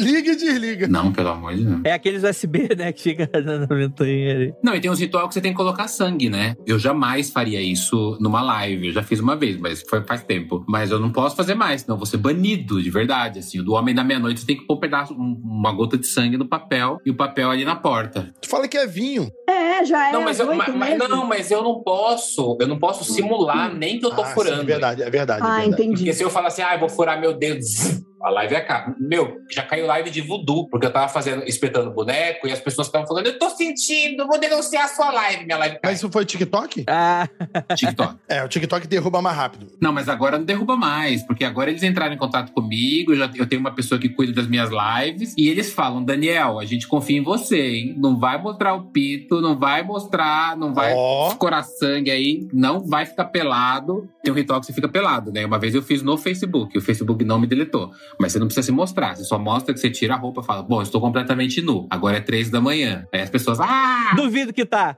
Mostra a câmera aí, abaixa a câmera. Aí eu quero É, ver. pera só um minutinho aí. é. e aí, mas assim, eles confiam, entendeu? Então minha live não tá caindo, mas minha live recebe muita denúncia ainda. É porque criança e adolescente confia com muita facilidade também. Esse é o problema. Mas sabe que eu recebo denúncia de umas tia véia? Ah, mas eu acho que a tia velha que é o perigo. Olha lá, tá botando o, o jovem na teta da maldade, tirando do seio da folha e botando na teta da maldade. Isso, é. Eu recebo bastante. Mas é que essas coisas de também, tipo, ah, tirar uma gotinha de sangue, eu acho é foda quando tem jovem vendo, assim, eu acho meio. É, totalmente, totalmente. Né, é um negócio que tem que tomar cuidado mesmo. Eu sou. Muito. Teve uma época da baleia azul, lembra? Que era um, um desafio e tal. Então, eu, eu não podia nem falar. Duas coisas que viraram lenda urbana na internet: a baleia azul e a Momo. Você não pode falar hoje em dia disso. É verdade. O pessoal, ó, Nossa, Momo foi um surto também. foi um surto. E me deu muita visualização, muita. Mas o, YouTube deletou tudo.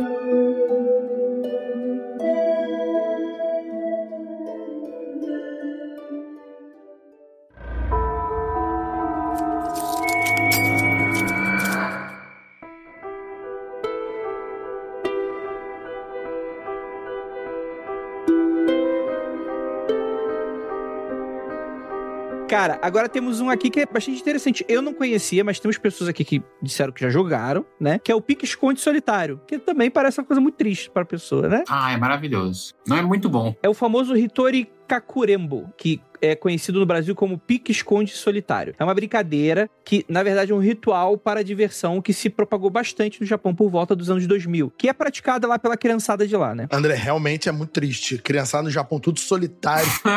Vai brincar com o quê? Com Lúcifer. Com Lúcifer, com, com, com, com pata rachada. com as bonecas. E lá eles brincam com boneca só de porcelana. Então é mais, é mais caro. Aqui eu boto a boneca de plástico. Vamos lá, vamos lá. Para que o ritual dê vida ao boneco, é necessário seguir vários passos que também irão garantir a sua proteção. Tenha certeza que não sairá da sua casa antes do ritual ser finalizado. Para iniciar o ritual, é preciso obter um boneco simples de pano que tenha pernas. É recomendado que seja um boneco novo e que não tenha nenhum valor sentimental ou que tenha pertencido a alguém anteriormente. Retire seu enchimento e o substitua por arroz cru, que será oferecido para o espírito que entrará no boneco, fortalecendo. É bem sacanagem, né? Nem pra cozer o arroz assim bonitinho, né? Porra, o cara vai comer no duro mesmo. E a ideia é que você coloque uma parte do seu corpo no boneco, pelo amor de Deus, cuidado com qual parte você coloque. Uma unha, gente, calma. Uma unha, fio de cabelo, pedaço de pele. Você pode cuspir também. Para finalizar, feche o boneco com uma linha vermelha, a qual simboliza o sangue e a ligação entre você e o espírito. Cara, parece muito saudável. Pra quem é espiritualista agora, tá, tá com o cabelo em pé agora, tá? Ele tá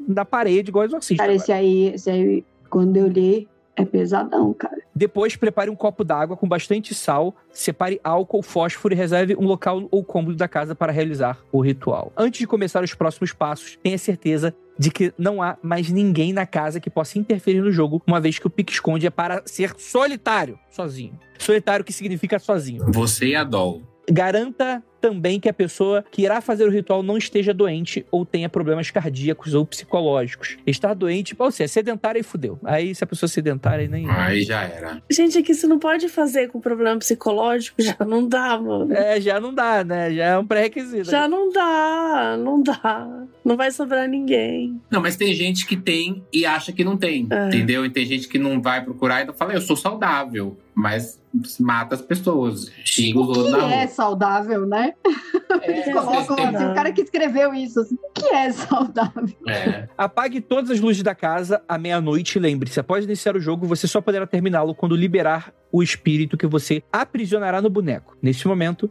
nomeie o boneco, evitando dar seu próprio nome ou de algum conhecido. Imagina. Pedrinho. o jogo deve ser iniciado às 3 horas da manhã, quando você colocará o boneco na pia do banheiro cheia d'água. Tem as mãos um instrumento pontiagudo, como uma faca ou um lápis, mas escolha o objeto lembrando do perigo que esse pode oferecer quando estiver sob o poder da entidade que virá brincar com você. Então é tesoura sem ponta pra entidade, tá, gente? Não, eu amei. É uma tesoura, uma faca ou um lápis. é, né? Tipo, bem... tipo assim, é, é, é só isso. É uma faca, ou é uma metralhadora ou um algodão. É. tipo assim. Uma, um 3 oitão ou, né? uma borracha, né? Cronometre seu tempo para que tenha duração de no máximo uma hora. Caso o tempo seja cedido, existe a possibilidade do espírito se fortalecer, aumentando a dificuldade de expulsão expulsá-lo. Além disso, não olhe para trás em nenhum momento quando for se esconder. Se esta regra for quebrada, sua vida pode estar em risco. Durante o ritual, lembre-se de dizer o nome do boneco e seu nome nos momentos certos. Pegue o objeto pontiagudo e se esconda em algum lugar da casa ou do cômodo. Em seguida, diga em voz alta. Aí fala, fala, Pedrinho é o primeiro. E conte de 1 a 10 em voz alta. Tenha certeza que o boneco, ou qualquer um que tenha possuído o boneco, possa ouvir para entrar na brincadeira. Agora, isso aí também é arbitrário, né? Pode ouvir o quê, né? Quando? Tipo, qual é o.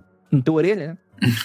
Quando acabar a contagem, vai até o banheiro e apunhalha o boneco dizendo: Eu te encontrei, Pedrinho. Você será o próximo. Deixe o objeto ali junto do boneco, pegue o copo com água e sal, coloque um gole em sua boca sem engolir e vá se esconder junto com o copo. Conte alguns segundos e retorne até onde deixou o boneco. Caso não o encontre, procure-o pela sala. Você precisa achá-lo para finalizar o ritual. Existem alguns relatos de pessoas que encontraram o boneco na porta ou do lado de fora da casa. Quando o encontrar, cuspa o líquido em sua boca no rosto do boneco. Olha que mal educado. E depois joga o restante da água do copo e diga: Você não me achou, Pedrinho. Eu ganhei. Se tudo der certo até agora, você chegou ao final do ritual. Caso ele não tenha saído do lugar, nenhuma entidade se apoderou do boneco e não quis brincar. Para finalizar, leve o boneco até um local reservado, queime com álcool e os fósforos reservados anteriormente. Não guarde nada do jogo em hipótese alguma. E durante o jogo, algumas pessoas disseram ter visto TV mudando de canal sozinha, luzes piscando, portas batendo e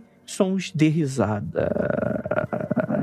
O mais frustrante para mim é fazer e não acontecer nada disso. Ai, ficou bravo, né? Mas tem que acontecer, né? Tem que acontecer alguma coisa. Eu amo esse ritual. É, ele é o meu coringa de todos, assim. Sempre faço ele.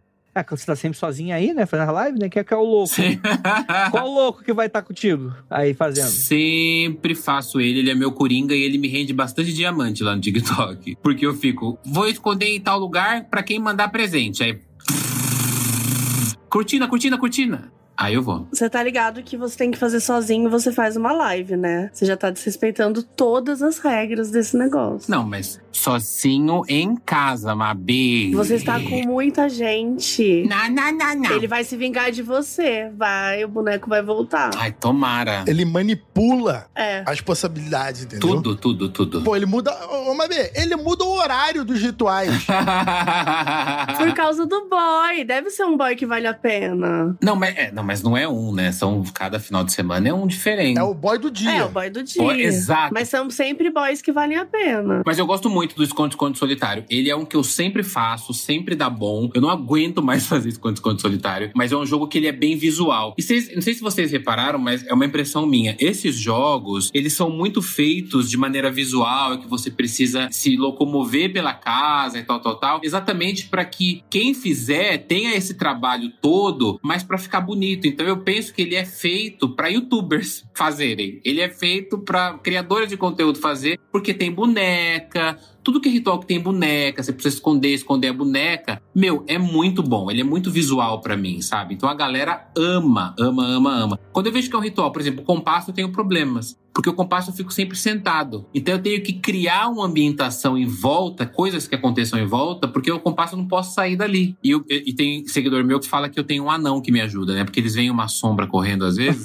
eles falam: você tem um anão, você paga um anão sem CLT, ele trabalha aí com você. Tem uns que juram. Eu falo, não, gente, não tenho ninguém trabalhando comigo, eu sempre faço sozinho. Então, é legal esses rituais que você precisa da boneca, você precisa correr no banheiro, né? Você precisa sair, mostrar, se esconder. Porque para mim, pelo menos, dá muito bom, assim, sabe? Porque ele é dinâmico, sabe? Você vai andando com a câmera? É, é em primeira pessoa. Então, quando você assiste a live, a câmera fica virada para não para mim, né? Fica virada para minha casa. Então é como se fosse um jogo em primeira pessoa. Então, Jamais, jamais. é, toda quinta-feira às 9 horas. Então o susto é em primeira pessoa e eu narrando atrás. Oi, gente, aí, vamos lá, ó.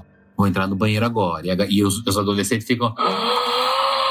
Eles ficam em pânico. Mas não para de ver, né? Não, não param de ver. On- ontem eu, eu tava com 13 mil pessoas. Aí eu falei, vou começar o ritual. Se você quiser sair agora, você sai. Foi pra 9 mil. Caiu. Aí depois vão Mas aí voltando. esse povo fica. Não, mas eles vão voltando, eles vão voltando, entendeu? Aí eu falo, ó, vou começar o ritual, que eu canto, acendo as velas, e aí eles saem. Porque eles não querem ver o início. Aí depois eles voltam e ficam ali sondando, sabe? Aí eles ficam, posso sair?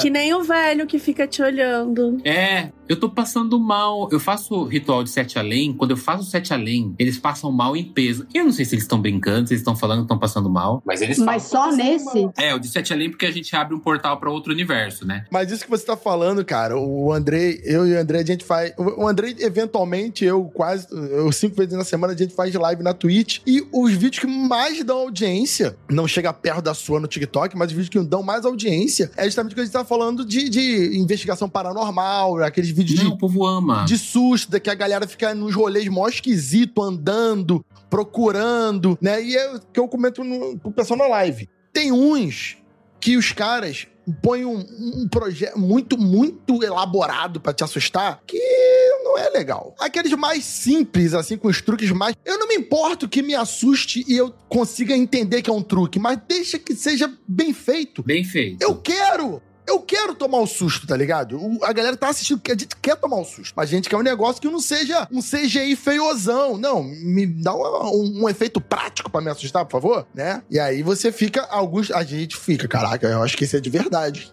eu acho que esse aí é de verdade. É, a premissa das minhas lives é essa: é um filme de terror ao vivo. É que quem é medroso precisa de pouco, né? Eu tenho, tenho um programa dentro do podcast que eu leio casos bizarros. E às vezes eu faço umas lives na Twitch e eu falo, ah, vou ler um caso bizarro agora. E tipo assim, eu tô só lendo. É uma pessoa lendo. Aí as pessoas ficam apavoradas. E é só, só ler uma história, assim. É, precisa de pouco, o povo precisa de pouco. É que todo mundo quer uma prova, né? Todo mundo busca uma prova, assim, de que existe alguma coisa além. Então, é a busca. É a É. busca.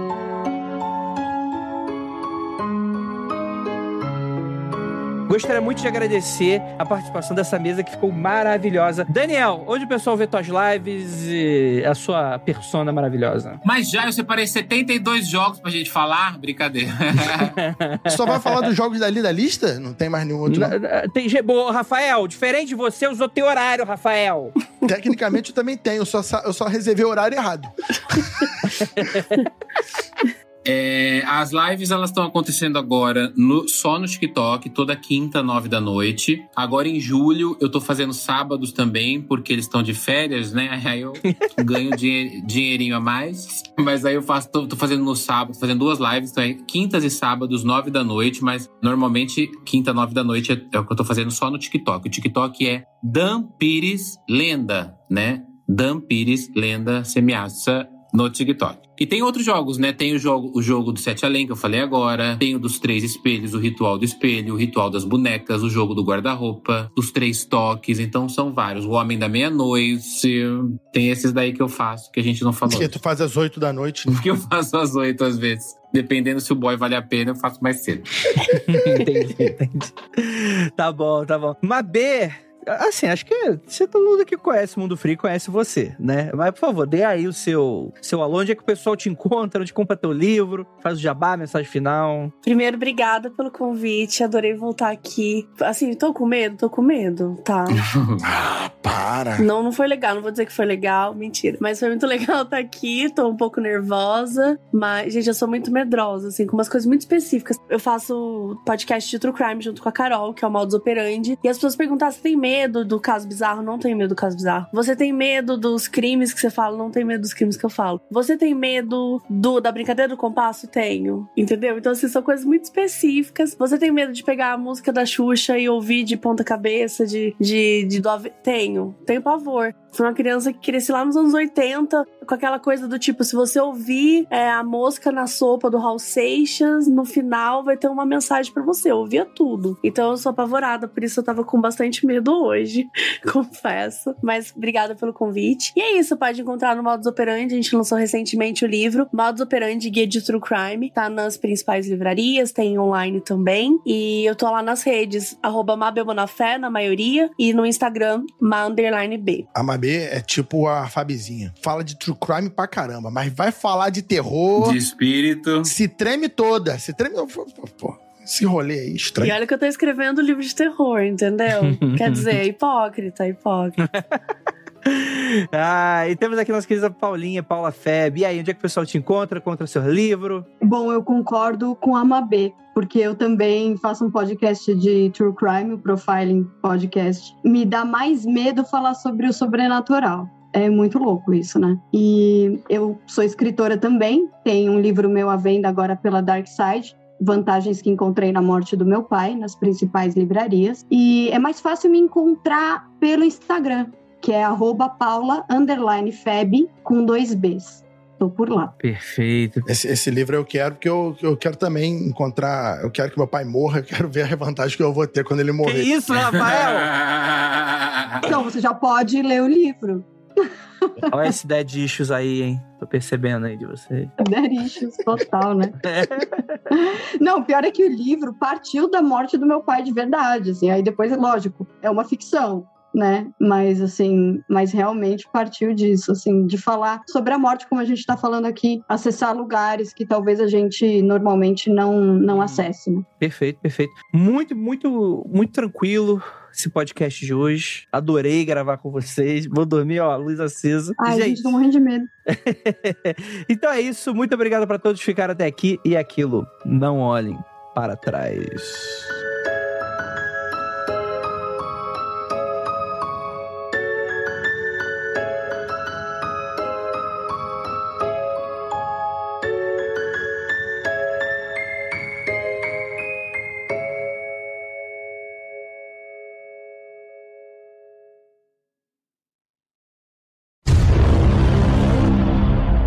Eu não. Desculpa, desculpa interromper. Mas a Paula tá embaçada pra mim. Você não tava embaçada, mulher. Tá Tá mesmo. tem- Você tá para, mesmo. você para de Tem uma ficar névoa. embaçada. Tem um negócio aí. Tem. Tem um negócio aí, não tá? Não tá embaçada? É. Ih, rapaz. Você não tava embaçada, Paula. Harry. Olha lá, ó. É o Wi-Fi. é. É uma presença invisível ao lado dela, o Wi-Fi, né? Que tá... É, daqui a pouco. Abriu aqui ou. Não, agora não abriu. Não, gente, esse armário é de 1960. Ah, Nossa, morreu. é Quem morreu deu muito. dele? Só pra gente saber. É muito terror, cara. O último, você quer saber? Tem dois ex-maridos meus aqui, não, tô brincando. Meu Deus. Amei. Então viúva. você está solteiro? Ô, ô, Rafael, comporte-se, Rafael. Ela Comporte-se, disse que são Rafael. dois ex-maridos. Então, o o atual vai pra lá também, você não acabou de escutar, ué. Isso aí. Além do arroz, coloque a parte. Ixi, possuiu. Não, desculpa. É que, eu- Eita, é que eu- Que é- é que- é que- é que eu tive, eu tive um, glitch aqui que eu não vou Você nem viu? falar. É alguma parte do seu corpo. ele fez exatamente. assim, ó. Ele, ele olhou, parou, e aí o, o Jacaúna saiu. É isso que eu ia falar, tipo assim. aí- É, então, Virou sei não. um bagulho. tô achando sinistro. que esse aí é bom, hein? Sabe que um dia, um dia eu tava com um boy lá em, em São Paulo, encontrei um outro boy, eu tava saindo do cinema, encontrei um outro boy. Aí eu tive, não, mas tudo bem, a gente se junta, todo mundo junto. Mas aí eu, eu soltei isso que a Mabê falou. Eu falei pro outro, pro ex-boy, eu falei assim, "Ah, esse daqui é o boy do dia. Ele riu, todos rimos, depois todo mundo se chupou. Pode continuar o podcast, era só. Rimos muito, transamos. O meme todo. Murilo, eu não sei se você deixa isso ou não. Fica a seu critério aí. Deixa assim, Murilo. Bom, se ele disse que pode deixar, talvez possa. né? Rapaz. Ai, ai. Cara, até aqui e aquilo. Não olhem para trás. Porque estará Daniel fazendo ritual no um boy. Meia-noite. Problema é trazer boy aqui, muito problema. Não, porra. Porra, se seu boy te conhece, Daniel. Ele fica boladíssimo de ir na sua casa. Ainda mais se for pra passar a noite. Eu já tenho que falar antes pelo, pelo celular. Falar, ó, eu faço terror. Que tipo de terror? Tem coisa aí, não vou. Tem coisa aí. Tem, Fala, não, coisa- tem muita coisa aqui. Porra, Daniel. Tem Daniel, bastante gente aqui. mundofreak.com.br